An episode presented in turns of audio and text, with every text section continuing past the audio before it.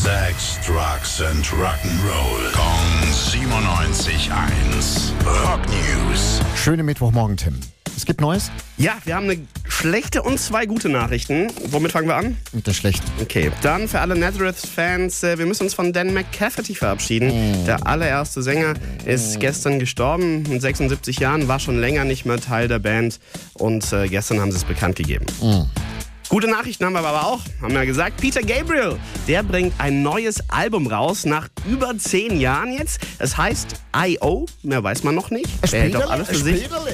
Und er kommt sogar mal wieder nach Deutschland. Das ist sogar noch länger her als sein letztes Album. Spielt ein paar Shows hier, unter anderem in äh, München im Mai und in Frankfurt im Juni. Wer Prio-Tickets äh, Zugang hat, kann ab heute auch schon welche holen.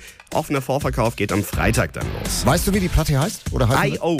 I.O., ich habe jetzt gar nicht aufgepasst. Das habe Ja. ich, das hab ich eigentlich passiert. Da, Peterchens Mondfahrt ist was anderes, oder? Was ganz anderes. Genau, ja. und du hast noch eine Meldung. Ja, und das ist eine richtige Herzensangelegenheit. Die Lords of Steel geben ein Konzert im Januar, Oh. zwei Konzerte im Januar in Leipzig, betiteln sich offiziell als die einzige Manowar Coverband, die genauso lebt und klingt wie Manowar, was vielleicht damit zusammenhängt, dass es Manowar ist. Also, die machen immer mal ähm, so Probekonzerte, so pseudo-heimliche Konzerte als Okay. Lords of Steel, wenn man sie mal ganz nah erleben will, im Januar in Leipzig. Dankeschön, Tim.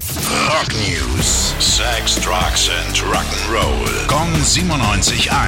Frankens Classic Rocksender.